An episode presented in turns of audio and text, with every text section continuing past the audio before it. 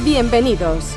Esto es Marketing entre dos mundos, donde hablamos español, pero nos entendemos diferente.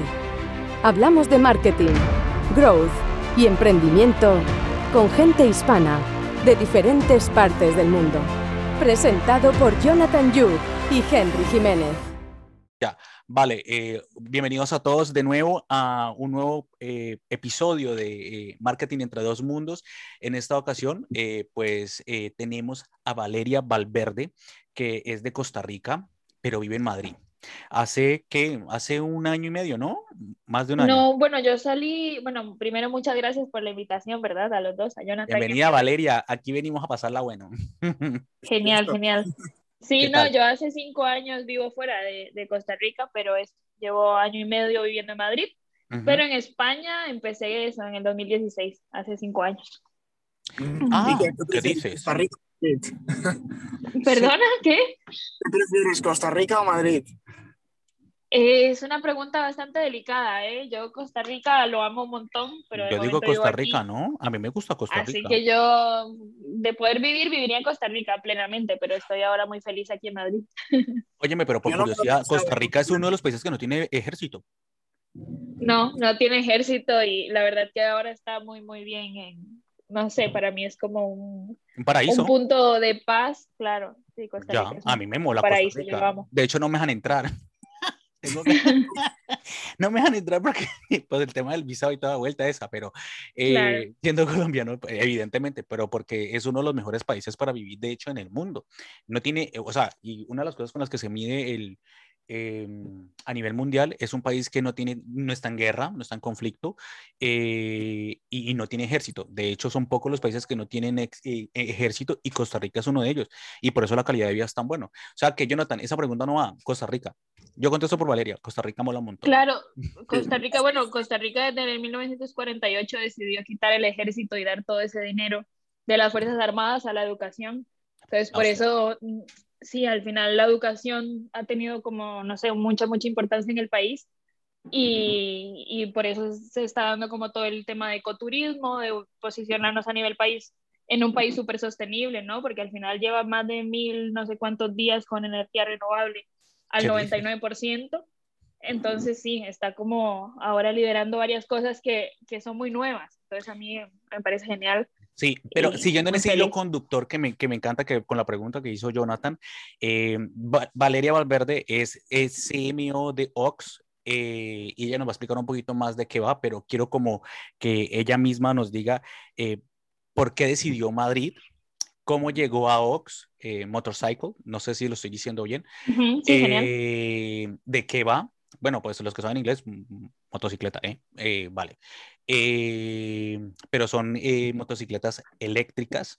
A mí me encantan, de hecho conocí al CEO hace, en, cuando estaba haciendo crowdfunding y por poco meto plata, pero no, no pude, no estaba en un buen momento, pero yo dije, hostia, eh, porque el modelo, el diseño, ¿sabes? Es muy, es muy yo, la verdad es, es diferente a lo que se ve. Entonces, cuéntanos cómo llegaste, Valeria, a Madrid ¿Por qué decidiste Madrid? ¿Qué es Ox? ¿Y qué están haciendo actualmente? Vale, eh, igual por partes, ¿no? Yo estuve toda mi vida en Costa Rica, en plan 19 años. Eh, salí del colegio, yo saqué eh, un, un, técnico en electromecánica en el cole y cuando llega la gran pregunta ¿no? de estudiar algo en la universidad, yo estaba como súper perdida, no sabía qué, qué, quería estudiar, pero sí tenía muy claro de que quería crear cosas eh, que impactaran ¿no? positivamente la sociedad, pero no sabía eh, por, por, dónde irme, a nivel ingeniería o a nivel negocio, o qué tipo de, de, de, proyecto de vida era, era mi plan. Entonces empecé a buscar qué estudian los emprendedores por internet eh, durante varios meses. Empecé a estudiar negocios, ciencias, ciencias empresariales en la Universidad de Costa Rica, pero eso, pasé seis meses haciendo muchos proyectos fuera de la universidad, proyectos emprendedores siempre y, no era feliz. Decía que mi vida tenía que ir ligada muy, muy ligada a lo que hacía día a día. Entonces, buscando en internet básicamente qué estudian los emprendedores, me encontré con un grado europeo, que es este, este grado universitario, el que yo estoy ya en el último año, que se llama Liderazgo, Emprendimiento e Innovación de la Universidad de Mondragón. En Mondragón está en el norte, en el País Vasco, en el norte de España. Y bueno, es, es una universidad que nace en el movimiento cooperativo y básicamente sacó su grado de Lane, de Liderazgo, Emprendimiento e Innovación Internacional en el 2016, que une a personas de diferentes países a hacer una empresa mientras viajan por el mundo. Entonces, Me encanta. Era un reto ¿Dónde has viajado? De, era un reto de cuatro años, empezando en Shanghái, en China, Nice. estando ahí eh, alrededor de seis meses. Luego estuvimos en Bilbao, en el País Vasco, un año como centro europeo. Pero eh, Bilbao como centro europeo, entiéndase que nos movíamos a Barcelona, Zaragoza, Madrid. Eh, nos movíamos durante varios meses a diferentes sitios de España y Europa. Y luego estuvimos ocho meses en Estados Unidos, con, con el epicentro, digamos, en Seattle, al Pacífico. Noreste y conociendo también cómo, cuál es esa revolución que está pasando en Estados Unidos, ¿verdad? Y ya el último año, nosotros 10, somos 10 personas de Egipto, Armenia, China, diferentes sitios de España, Corea, Brasil y yo que soy de Costa Rica. Entonces ese era el reto. Mientras viajas por el mundo no vas a tener eh, clases, no vas a tener materias, no vas a tener profesores, ni siquiera vas a tener un campus fijo, sino que vas a aprender del mundo mientras, Me encanta. mientras creas una empresa real. Entonces era Oye, un poco locura. Déjame hacerte una pregunta. Claro. Eh, ¿Cuál es el cambio más, más drástico que viste, sobre todo mundo business y marketing o- y todo esto, entre, entre Estados Unidos cuando tuviste allí y, por ejemplo, España o Bilbao? Y China. O China. Eh, a, a ver, el cambio es un montón. Yo veo en, en una China muy funcional, por ejemplo, a, a nivel motos, mientras mi moto me sirva, genial. Entre más barata y me sirva, genial. En Estados Unidos nos vamos a un ambiente mucho más tecnológico. No solo me sirve que sea una moto barata, sino que tiene que tener tecnología, porque es como la siguiente ola de innovación que estamos viviendo. Y mucho más allá viene España, que aparte de funcional y tecnológica, tiene que ser bonita. Entonces en España se mete mucho el aspecto de cómo me veo yo ante el mundo. Tengo que Sí, meter muchos sí, factores sí. eh, eh, de estética en, en todos Mm. los productos que yo hago. Entonces al final en China es un- una publicidad mucho más diferente de lo que se puede presentar aquí en España, porque en China se va más por, por funcionalidad. funcionalidad, tal vez? claro, eso es. Mm. ¿Y Aquí en, España Unidos? sí, sí, en Estados Unidos también, pero eso, que hay como una capa mucho más tecnológica que le da más importancia a otros factores que la misma estética, ¿verdad? Bueno, y, y- y- y todavía estás estudiando eh, el, el máster? ¿Es el máster o es la carrera? Es la carrera, ¿no? Es una carrera, es un grado, sí. Ya yo, bueno, ya yo estoy, presento un día de estos el PFG, así que ya estoy como en lo último. Vale, ¿y Pero cómo llegaste a Ox? Al tema del emprendimiento. E- Evidentemente ya durante todos estos viajes yo creo que has conocido lo que es el emprendimiento y te hace feliz. ¿Cómo llegaste a Ox? Explícanos primero qué es Ox, Sí. ¿vale? Vale, eh, nosotros mientras viajábamos eh, teníamos que crear una empresa real, entonces entre nosotros 10 hicimos Ábora, Ábora World, que es como una empresa que, que constituimos hace cuatro años y era la empresa que nos permitía viajar por el mundo haciendo diferentes proyectos de impacto dije. en, en diferentes países, ¿verdad?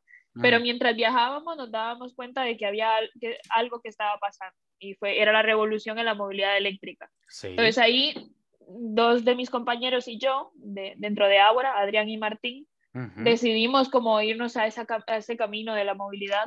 Pero eso empezó desde China, porque veníamos en China y en China el mundo de las motos está súper desarrollado. O sea, es el Ujú. país número uno en producción de movilidad eléctrica, de motos eléctricas, sobre todo de scooters.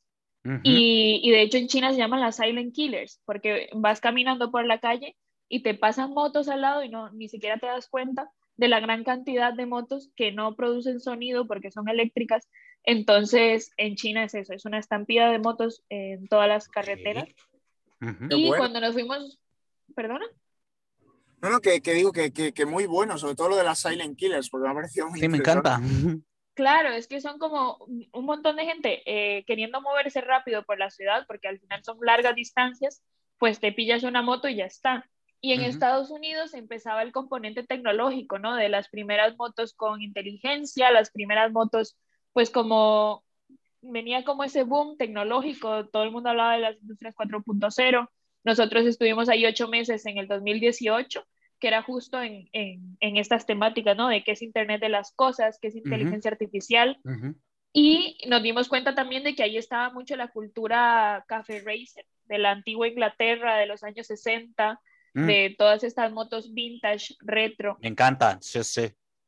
Y luego vinimos aquí en España y estábamos como empezando a caminar. O sea, España era un país que sí tenía sus scooters y tenía sus motos, pero no había como un movimiento, ¿no? De, de movilidad eléctrica.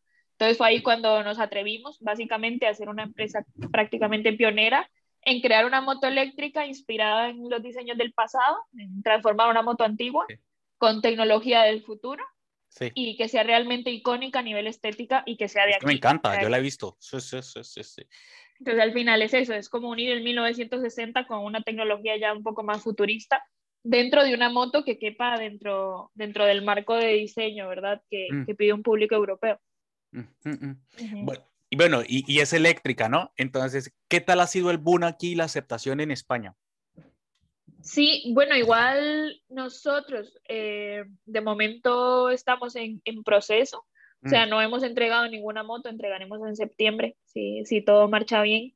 Entonces, lo que, lo que yo creo que está bien contar, ¿no? El proceso de cómo empezó todo. Nosotros literalmente compramos una moto eléctrica por Wallapop, eh, una moto de combustión, perdón, y la transformamos en eléctrica. Eh, con videos de YouTube, con amigos de nosotros, le preguntamos a todo el mundo cómo hacer. Y prácticamente en 15 días pasamos de una moto de combustión a una moto eléctrica. Mm. Y, y, ese diseño que buscábamos, como esa, una moto que se asemejara a los años 60, empezamos a hacer dibujos literalmente en, en hojas así, dibujados a mano, y, los imprimíamos en 3D con ayuda de amigos. Y ese diseño de esa moto lo llevamos a varios eventos y a la gente como que le gustaba mucho el concepto de, de unir pasado y futuro en una moto a mí me encanta. ¿verdad? Te lo digo yo, a mí me encanta. Y no soy de motos, ¿eh?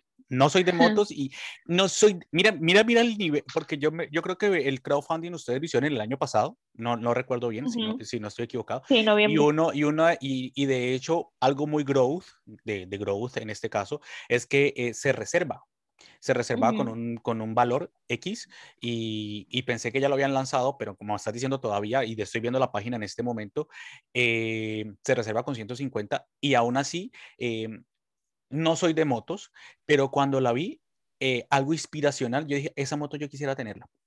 Hmm, es primera vez que quisiera montar una moto de eso. O sea, no soy de motos, vuelvo y digo, pero yo digo, ah, me mola y la quiero comprar una moto de esas sí quiero, eh, ¿aquí se dice montar? ¿Cómo Tenerla. ¿Aquí cómo se dice? Bueno, ¿cómo se dice? Manejarla, ¿no? Moto. Sí, es otra cosa. Eh, eh, entonces me parece la voz. Bueno, al final es una moto para un público que no es motero, ¿no? Porque alguien que quiere una moto igual necesita ruido, necesita aceite, necesita gasolina. Nosotros vamos a un público mucho más urbanita, mucho más eh, tiene una conciencia mucho mm, mayor a nivel mm. ambiental, mm. pero nuestra primera capa de lectura a nivel de marca, justo a eso iba, la, primera capa de lectura a nivel de marca no es la sostenibilidad. Queremos que la gente compre Ox porque es una moto bonita. Ya luego, intrínseco a, su compra, es una moto con, con alto componente de sostenibilidad. Entonces, sí, o sea, al final la compras porque es bonita y por ende ayudas al medio ambiente. Pregunta, y, es como el ¿qué lo hace diferente a las otras? Porque ahorita ese boom de las motos eléctricas hay muchísimas y con diferentes modelos y X. ¿Qué los hace diferentes a ustedes? Bueno, aparte del diseño. Sí. Bueno, aparte del diseño que es clásico, con, con, con lo que siempre decimos es tecnología, mm. eh, Ox tiene un componente muy importante que es el componente tecnológico. Nosotros hemos desarrollado y invertido un montón en Elisa. Elisa es como el cerebro de la moto. Sí, sí, y Elisa es lo que hace que, que, tu moto sea consciente del entorno en todo momento.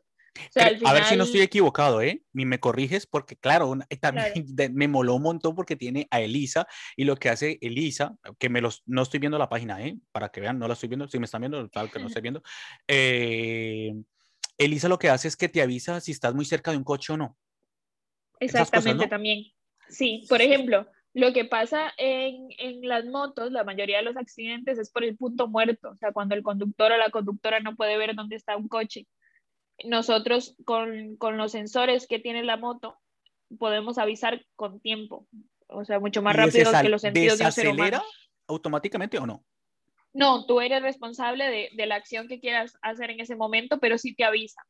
Tienes un coche cerca, tienes un coche al lado derecho, al lado izquierdo, al frente. Entonces... El Tesla de las motos. Sí.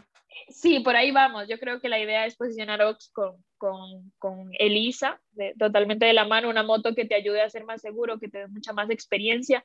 Luego te mide todas las estadísticas. O sea, Ox te dice todas tus estadísticas de conducción, cómo mejorar, cómo aprovechar eh, tu conducción para no dañar la batería, para hacer la autonomía mucho mayor.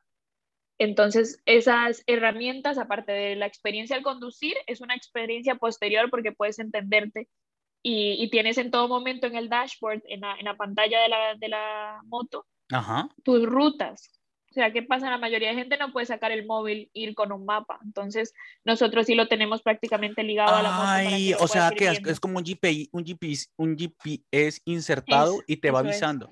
Claro, porque eso únicamente funciona en los, en los coches. Hostia. Eso es. Muy bueno y luego una, una, parte muy importante es que, por ejemplo, en Estados Unidos yo puedo vender una moto y ya está, porque todas las casas tienen cocheras y tienen garajes y tienen enchufes mm. o tienen un, un, parking, pero aquí en España no, aquí en España igual yo vivo en el sexto piso, en el séptimo piso, y la gente nos decía, ¿cómo puedo yo cargar la batería si no tengo dónde? Entonces tuvimos que transformar prácticamente el sistema de baterías y Ox tiene baterías extraíbles. O sea, te extraes y tú la puedes cargar en tu casa, ¿no? Eso es, nada más las extraes y las cargas como el móvil, en un enchufe normal. Bueno, óyeme. O sea, como si, fuera la scooter de Xiaomi, más o menos. Prácticamente la cargas en un enchufe y ya está. Claro, pero, pero le adicionas, Jonathan, lo que, a, lo, perdona, Jonathan, a lo que voy con, lo, con esto es que me encanta porque tiene la tecnología eh, eh, y esa barrera de entrada que es la tecnología, ¿eh? Eh, y dos, eh, la parte extraíble, que sí, ya sabemos que Xiaomi lo hace y otros lo pueden hacer, pero creo que se complementa con la, con, valga la redundancia, con la tecnología y permite, y además del diseño que me parece la hostia, em, Además, yo me veo con la, la, chaqueta de cuero y todo. ¿Aquí sí es chaqueta? Ah, bueno, la chaqueta, me han entendido. Sí. con la chaqueta de cuero, así como eh, eh, actor de Hollywood de los años 30. Eh, me falta solamente ser mm, de cabello rubio, nomás. Pero así, literal. O sea, que de hecho, eso, esas, eso es lo que me trae. Y además de que estoy a la vanguardia. Y otra cosa que me parece genial, la sostenibilidad. Entonces, me parece fenomenal. Jonathan, estabas diciendo. Sí. No, que digo que, que al final es como la, lo de Xiaomi que estaba diciendo, que es algo que puedes cargar en tu casa y como dice Valerian, no hace falta que, que, sea en la calle, porque en mi caso y como es el tuyo, eh, Henry, imagino que cargar en la calle es prácticamente imposible. Ya. Claro, y no, y, y, y, Ox al final es, el diseño es una moto, o sea, no es una scooter, porque sí, scooter hay, hay muchas ahora en el mercado, pero una moto con estas características prácticamente valen tres o cuatro veces más que una Ox. O sea, no bajan de los 15 mil euros o 24 mil euros. Ox en este momento está en los 5.200. Sí, Entonces tiene una estrategia de precio tiene una estrategia de precio bastante asequible en comparación a, a, otras motos. O sea, no estoy hablando tampoco de scooters.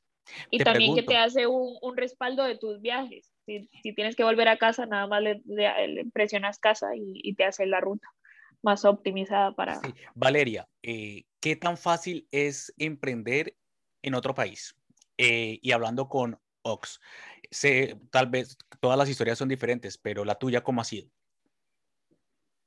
Em, bueno, emprender siempre es complejo. Yo creo mm. que en cualquier país, aunque sea en mi casa, va a ser mm. muy, muy complejo y aún más con la capa de, de ser extranjera y también de no entender muy bien el mercado. Yo creo mm. que siempre vamos a tener un margen ahí de aprendizaje enorme, de entender la cultura, de entender cuáles son esos valores que a la gente local le importa y mm. tratar de transmitir eso. Yo creo que sí es súper complejo. Mm. Eh, se puede, no estoy diciendo que es imposible porque por algo estamos haciendo y avanzando como debe ser, pero, pero sí, o sea, es sumamente complejo. Hablando de eso, de las diferencias entre, entre, entre las culturas, me, me, no sé si a ti te pasa porque pues yo soy colombiano, ¿eh? eh y sí, en Colombia hay muchas motos. Allá es el país de las motos, al igual que la India. No sé si en Costa Rica es igual y entonces eh, llegar, eh, España no es muy de motos, o sea, se está, se está madurando, creo que va dentro de su curva de aprendizaje en saber que eh, la moto es una posibilidad adicional y yo creo que por eso el boom. Eh, no sé en Costa Rica cómo, cómo funciona, qué tan fácil ha sido esa aceptación y ese cambio de chip y tú decir, hostia, eh, Costa Rica, pues es normal, me parece rarísimo aquí. los españoles, ¿cómo lo han asimilado o cómo tú ves esa aceptación? Sí, bueno, yo a nivel me he desarrollado como emprendedora, podría decirlo prácticamente aquí en España. Entonces, al final, el mercado que realmente estoy llegando a entender es el de aquí. Luego sí tengo una, una perspectiva mucho más de casa, mucho más local con Costa Rica ya sé de toda la vida cómo funciona. Pero sí podría decir que España es un país que se está yendo mucho a la, a la movilidad individual, a la, a la, movilidad personal, de que mucha gente no, no piensa en moto o coche, sino en moto y coche como, como comprarse una moto para moverse mucho más rápido o disfrutar los días en los que sale un poco el sol. Entonces no creo que, que se esté quedando atrás ni mucho menos. Yo creo que más bien puede llegar a liderar aquí eh, en el sector de la movilidad personal, en la movilidad urbana, el, el, mundo motero. Yo creo que es como la nueva oleada de, de cómo se está moviendo la gente aquí en España. Entonces, al final, yo en Costa Rica sé muy poco del mercado de las motos porque básicamente... ¿Pero habían motos o es muy de coches? Costa Rica es más de coches, pero eso, ah. o sea, al final te vas un poco a las afueras y tienes muchas motos. Ah, ah vale. Eh, no, en, Colombia, no, por cada coche hay como 500 motos. Eh, creo que por eso cuando uno hace marketing, y estarás de acuerdo conmigo, eh, Valeria, que ya entramos en el tema del marketing que estáis haciendo con Ox, em, entender las culturas es un tema complejo. Eh, has, tenido la has tenido la oportunidad de, de, desarrollar eh, nuevas eh, estrategias que permitan asentar esa cultura que se está haciendo en España. Eh, ¿Qué crees tú o qué estrategias han funcionado para que solamente con reservar OX sea pionero en, en el tema eléctrico y en las motos? Sí, bueno, nosotros tuvimos muchas, bueno, muchas anécdotas el año pasado porque justo cuando teníamos los primeros prototipos, empezamos a hacer eventos para ver cómo que teníamos que mejorar. Es una, Ox es una empresa creada en, eh, gracias a los intereses de la gente, o sea, es un producto creado por las personas, o sea, todo el feedback que nos dan directamente lo vamos implementando. Entonces, en febrero del año pasado hicimos un evento, llegaron las personas que estaban interesadas en la marca, en la moto y demás, y justo vino la pandemia. Entonces, imagínate cómo, cómo puedes vender un producto si la gente no lo puede tocar o no podemos hacer eventos de, de pruebas de conducción, que era mucho más complejo. Entonces, yo creo que ahí nos planteamos el reto en febrero de cómo poder transmitir esa experiencia de conducir una moto OX mientras, mientras solo la puedes ver digitalmente. Entonces, fue cuando trabajamos mucho a nivel web, a nivel redes sociales. Eh, en ese momento no teníamos presupuesto alguno porque no, no hemos cerrado la, la, ronda de inversión. Entonces sí, por supuesto, un inversor te va a pedir, oye, ¿tienes métricas, no? O, claro. Bueno, mentiras, eso depende. Aquí en España depende mucho de las métricas, que yo también he sido inversor, pero también depende de los contactos y del modelo de negocio y del equipo. Yo he dado, yo he dado pasta cuando he tenido, cuando yo veo que el equipo es potente, así como vosotros, y yo digo, ah, pues sí. No, de Claro, al final es, son las dos mm. cosas, claro, sí al final son las dos cosas, ¿no? Porque igual puedes tener un equipo potente, pero el producto no, no llega a esas expectativas. Entonces yo creo que es como un balance entre producto y equipo. Y, y en ese momento sí que había un equipo y había un producto. Entonces el, el reto era nada más levantar esa, esa financiación para hacer posible la, la producción real de, de, esas motos. Entonces el reto de febrero a noviembre fue de, de ir perfilando la empresa para que fuese invertible y, y que tuviésemos una lista ya más grande, ¿no? De personas que han hecho la reserva. ¿Y a hoy qué tal, qué tal es la, la reserva? Eh, muy bien, bueno, ahora hay más de 150 personas que están esperando su OX, que las entregaremos en septiembre. Y bastante bien, a partir de la próxima semana ya, ya activaremos la, las financiaciones y, y los métodos de pago. Mola. Entonces, sí, yo creo que nos está yendo muy bien teniendo en cuenta que la gente no, es un producto que no han probado directamente por, por pandemia. Sí, sí, sí, sí, es que me parece, o sea, lo que te digo, has hecho también la parte inspiracional eh, dentro del marketing que se desarrolla y estará de acuerdo conmigo, Jonathan, que, eh, que, que, yo digo, ah, yo quiero tener esa moto. ¿Me entiendes? Que, que, tú te haces preguntar, quiero tener esa moto, quiero invertir en esa, en, en esa empresa. Eh, de hecho, yo creo que fui de los primeros que vi el prototipo porque eso fue cuando lanzaron en, en Startup Explorer, si no estoy aquí mal, uh -huh. ¿cierto que sí? Sí, eh, sí Explorer. El, el, el crowdfunding. Eh, y yo dije, ah, pero, pero, pero yo quiero que, la audiencia nos escuche y es muy chistoso esto porque al ser yo Grow Hacker, eh, miro parte de la psicología del consumidor y el comportamiento como lo hace y, casi todos los de marketing lo, hacemos así, eh, como un diseño, eh, como sin yo tocarla y sin yo verla y algo bien hecho, bien estructurado, mmm, no sé si os pasa, me toca el corazón. Y yo, ah, me llamó, la, me llamó la atención. Con tanta información que puede haber ahorita de muchísimas motos, de muchísimas eh, en Facebook, en toda esta, y, y tanta eh, eh, infoxicación, eh, saber llegar al, al, al buyer persona indicado es tan importante con un producto bien desarrollado y bien estructurado que mola. ¿Me entiendes? Porque vuelvo y digo y repito, eh, yo no soy de motos, ¿vale? Pero me gustaría tener esa moto. O sea, si me quiero montar en una moto, quiero montar en esa. me quiero montar en esa. Esa es lo que te digo y creo que lo está haciendo bien. Eh, es que habéis sabido darle el efecto diferenciador. Sí, y aparte de eso, quiero preguntarte eh, ya para eh, entrar en el tema del, del roadmap que, que vosotros tenéis. Eh, ¿Qué te inspiró? Yo, tú eres la CMO. ¿Qué te inspiró para, para para, yo sé que el tema del diseño y, y, me imagino que tu carrera de electromecánica y todo eso tiene que ver con, con motos, no sé, o sea, o algo que tenga que ver con la parte de, de producto, eh, pero ese toque que le han colocado ustedes, que, ¿cómo, ¿cómo te inspiró o cómo, o cómo llegaron a eso? A ti especial, vale. por ejemplo, en la página web, en, en, en diseño, en, en la comunicación. Sí, bueno, nosotros eh, bueno, un, una cosa antes de que se me pase, nosotros hicimos un crowd equity, no, no fue un crowdfunding, que es, una, es diferente en inversión. Pero eso, eh, de vuelta al diseño, nosotros nos inspiramos mucho en, en, el concepto de overlay, que lo decimos siempre, que es el de, el de superponer dos, dos cosas que son pasado y futuro todo el tiempo. Mm, de qué mm. tengo que ap aprender yo del pasado para hacerlo mejor más adelante. Entonces sí como que nos, es esa parte retro, esa parte vintage, nos llamaba mucho la atención de por qué un, un coche antiguo no puede ser eléctrico si eran diseños súper llamativos uh -huh. o es un diseño que está en tendencia. Entonces sí que nos inspiramos mucho de los, de los coches antiguos en Estados Unidos. Fue como que estábamos en una cultura que también nos daba pie a pensar también en estas cosas de 1960, de la cultura café racer, que eran moteros que iban con música de café en café y, y Harley Davidson, sí. que era como gente que, que, quería transformar su, su, manera de vida y que, que, ningún día era aburrido simplemente porque tenían su moto. Entonces nosotros decíamos, ¿cómo podemos crear un símbolo de transformación eh, atemporal, algo que no pase de moda? Y tiene que ser algo clásico, porque un clásico es un clásico y no pasa de moda.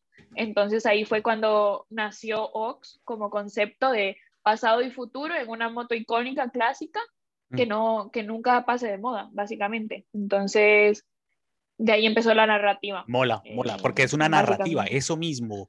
Eh, están contando una historia. Me encanta. ¿Me entiendes? Están contando una historia del pasado, futuro y cómo puede ser complementario. Y, y yo creo que es, eso es un muy buen marketing. ¿Qué piensas, Jonathan? ¿Jonathan? Está mute. Es, Jonathan, Jonathan, me da, Jonathan, no te pierdas. ¿Qué, ¿Qué piensas de lo que he dicho?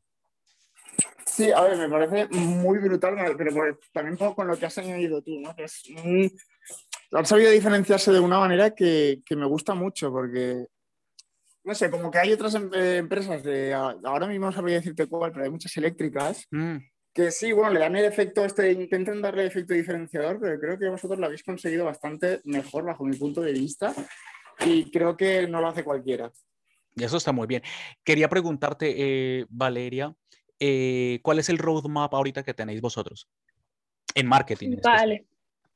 Eh, sí, bueno, nosotros al final el marketing está muy ligado a la condición que tiene el producto, ¿verdad? Uh -huh. Nos encantaría estar en otra fase en mm. estar vendiendo y, mm, teniendo a la, a, la, gente, a los riders súper felices, como, como debe ser, pero de momento estamos en fase final de, de producto, ya pasando como los últimos permisos de certificaciones europeas, de homologación, de estándares, para ya con eso empezar a fabricar y poder entregar en septiembre. Entonces, nuestra idea es poder entregar 150 motos en septiembre con la tecnología incorporada, empezar a hacer todos los tests. Con el ISA y todo, ¿no? Eso es, y ya tener en diciembre mm, estar en cuatro o cinco países a nivel Europa, con más de 500 unidades aquí en España. Muy bien. Entonces sí que tenemos como una visión expansiva súper fuerte, pero haciendo las cosas paso a paso y entendiendo sobre todo como cuál es ese, ese camino y, y dónde están las principales pegas, porque al final eh, somos una empresa muy nueva, la parte logística está en proceso, hay que ver pues cómo se entrega, la financiación, todo ese tema, ¿no? Que uno piensa que es muy fácil, pero es un proceso. Mm. ¿Desde cuándo estáis en marcha, Valeria, exactamente? Nosotros empezamos con proceso de creación desde la idea hasta ahora hace tres años. ¿Hace cuánto tres años? Sí. No está mal. Sí, eso, eso, es sinónimo de buena planificación, tío. Y que no quieren las cosas de uno, porque no funciona así bajo ningún concepto. A ver, pasa en algunas empresas, pero cuando tú entras a detallar cuánto tiempo llevan, tú dices, no, es que ellos empezaron a vender en octubre del año pasado. No, no, pero la estructura y todo el curro que ha tenido atrás lleva tres años. Y es así como debe funcionar. Bueno, en mi, en mi lógica de cabeza, ¿vale? Pero muy bien, me parece muy bien. Eh, ya entramos como a la parte de las, de, la, de las preguntas ya las preguntas que te mencionaba. Eh, ¿Qué tan fácil, eh, eh, qué has, perdón, me corrijo, qué has aprendido del fracaso? Me imagino que has tenido, ¿no? Sí, por supuesto. O sea, yo creo que la parte de la resiliencia es el, la, la, fibra de cualquier emprendedor, ¿no? Porque a la primera no te va a salir y muchas veces ni a la segunda, ni a la tercera, ni a la quinta. Entonces yo creo que es esa capacidad de levantarse. y uno dice, joder. Sí, pero si fuese fácil, yo, esa es como mi filosofía de que si fuese fácil todo el mundo estaría haciendo una empresa de motos, mm, pero mm. no. Entonces, sí que, que el, del fracaso, por dicha y, gracias a la vida tenemos el, el, equipo, ¿no? Que al final es como lo fundamental en toda mm, empresa. Quería preguntarte, eh, ¿qué harías tú, qué le dirías tú, ahorita que te la he cambiado, te la voy a cambiar, ¿qué, qué le dirías tú a la Valeria de hace tres años, antes de empezar el, el a hoy? Antes de empezar lo de Ox? Eh, sí, cuando uno se mete en un proyecto ambicioso, o sea, da miedo, por supuesto que da un poco de vértigo, pero el miedo no, el miedo no te puede parar, ¿no? El miedo no mm. te puede dejar de hacer eh, efecto. Yo creo que el miedo es un, es un pilar fundamental, pero ese miedo que provoca acción. O sea, el, el, miedo no que te paralice, sino que te provoque hacer algo mucho más rompedor y más radical en todos los aspectos. Entonces yo, ¿qué me diría? Eso, como hazlo, hazlo sin miedo y tírate al agua. Porque tenías miedo. que ser. No, miedo, yo creo que no es miedo, pero sí es un proyecto, te estás metiendo a una industria de automoción, hay marcas mucho más potentes, hay, hay gente con mucha trayectoria mm. y, y, decides crear una marca en, en, el mundo de las motos eléctricas. Entonces yo creo que sí es, un, es, una, es una decisión que haces y, y crees firmemente en eso. Entonces yo, no sé, es, tener mucha convicción. Eh, aquí, aquí te voy a dar para que te mojes un poquito. Eh, si yo te doy eh, un millón de euros hoy, pero tienes que hacer algo que no te gusta y que tú dices ni de coña, ¿qué es? O sea, que se pueda decir, ¿eh? y tú dirías, joder, no lo, ni por 10 millones de euros, ni por 20 millones de euros, que yo tengo mi respuesta, ¿eh? Y yo mantengo repitiéndola. yo creo que no lo he superado. Eh, pero... Yo creo que dejar de hacer lo que hago. O sea, al final yo hago lo que hago por un propósito mucho más mayor y mucho más grande que vender motos. Me gusta. Eso es. Claro. Que, pueda marcar una diferencia, ¿no? Que tú estés marcando la diferencia y que tú digas, joder, esto es. Me gusta, me gusta esa respuesta. Eh, vale. Eh, ¿Qué, qué, qué, consejo le darías a los emprendedores que nos están escuchando, en, a ver, en Latinoamérica, en Estados Unidos? A mí me escuchan hasta en China, hasta en Australia pero son amigos. me escuchan, son mis amigos de China y de Australia. Pero bueno, me escuchan. Bueno, primero les diría que hola a todos. y que luego que. Me encanta. ¿Cómo dice en chino hola? Chan, Ni hao. Ni hao, amiga, me encanta. Como todo. Yo les diría eso, que al final el, el, emprender tienes una vocación interna o tienes un llamado interno que te pide cambiarte un poco el camino y no seguir ese, ese ritmo de vida que, que es súper monótono, que yo lo respeto, pero, pero hay otras formas de vivir, así mm. que, que no sé, que hay que, pues, tenemos una vida y hay que aprovecharla al máximo y si sale bien, genial, y si sale mal también, que esa es la capacidad ¿no? de levantarse una y otra vez. Entonces eso, a la primera no va a ser fácil, pero siempre va a ser mm, posible. Me encanta, me encanta. Y en marketing, ¿cuál es el consejo que tú darías? Ahorita que eres la CMO y que tú dices, joder, ¿cuál es ese aprendizaje que tú has dicho? Ay, eh, a ver, que yo soy, eh, eh, yo he sido CMO y toda esta vuelta, que son títulos, ¿sabes lo que te digo? Pero uno ha aprendido, yo aprendo todos los días y yo lo que, por ejemplo, le digo a la gente es, hay que estar aprendiendo todo el tiempo. ¿Qué le dirías tú en marketing a las personas que se quieren meter en este rollo? para que puedan estudiar este tipo de, de, de, cosas, de ser CMO, de marketing, todo esto. A, un futuro marketer. Eso es. Claro, al final yo creo que el marketing tiene un poder de, solventar mucho, muchas necesidades ¿no? de cada persona. Entonces el producto que estás vendiendo no es el con el que sueñas, o sea, es el producto que la gente quiere. Entonces al final mm, ese producto va acompañado de una esencia, de un alma, de, un, de una experiencia que solo el marketing no puede transmitir. O sea, al final el producto como tal es genial, pero el que transmite esa esencia, esos valores es el marketing. Y eso no se nos puede olvidar. Eh, que yo creo que es un poco lo que estamos haciendo en Ox, vender un estilo de vida mucho más allá que, que una moto, ¿no? Porque al final estás tocando muchas fibras del día a día de todas las personas. Entonces siempre decimos que Ox es una moto para las personas que quieren transformar el mundo. Y, y ah, ese marketing, esa narrativa va mucho más allá que vender una moto. Entonces, eso, no, no olvidarnos de la esencia del alma, de, de la pureza, del por qué me gusta y yo creo que va muy en la onda de todo lo que tiene que ver con lo que está pasando en el mundo, bueno, aparte de la pandemia y todo lo que está pasando, pero eh, yo creo que estos cambios son los que generan una, una gran oportunidad para las empresas o cambias, te adaptas o mueres. Eh, y ese es un llamado para el tema sostenible. Yo soy muy pro sostenible. Eh, me encanta la moto, eh, me encanta Ox. Eh, espero que les vaya y la petéis muchísimo, Valeria. Aquí tenéis a un colega que cualquier cosa que necesitéis, estoy a un clic, ¿vale? muchísimas gracias por estar con nosotros hoy. auguro muchísimos éxitos y Jonathan va a comprar una Ox, ¿cierto, Jonathan? genial, genial, muchas gracias. Jonathan, Jonathan se pierde. Jonathan, ¿qué te estás haciendo? Está Jonathan, se ha ido, Jonathan ni se despide, que no pasa nada.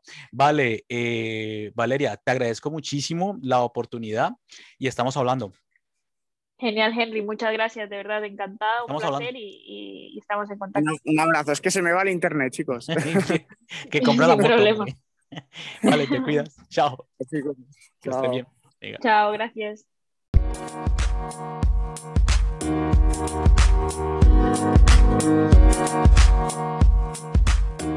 you.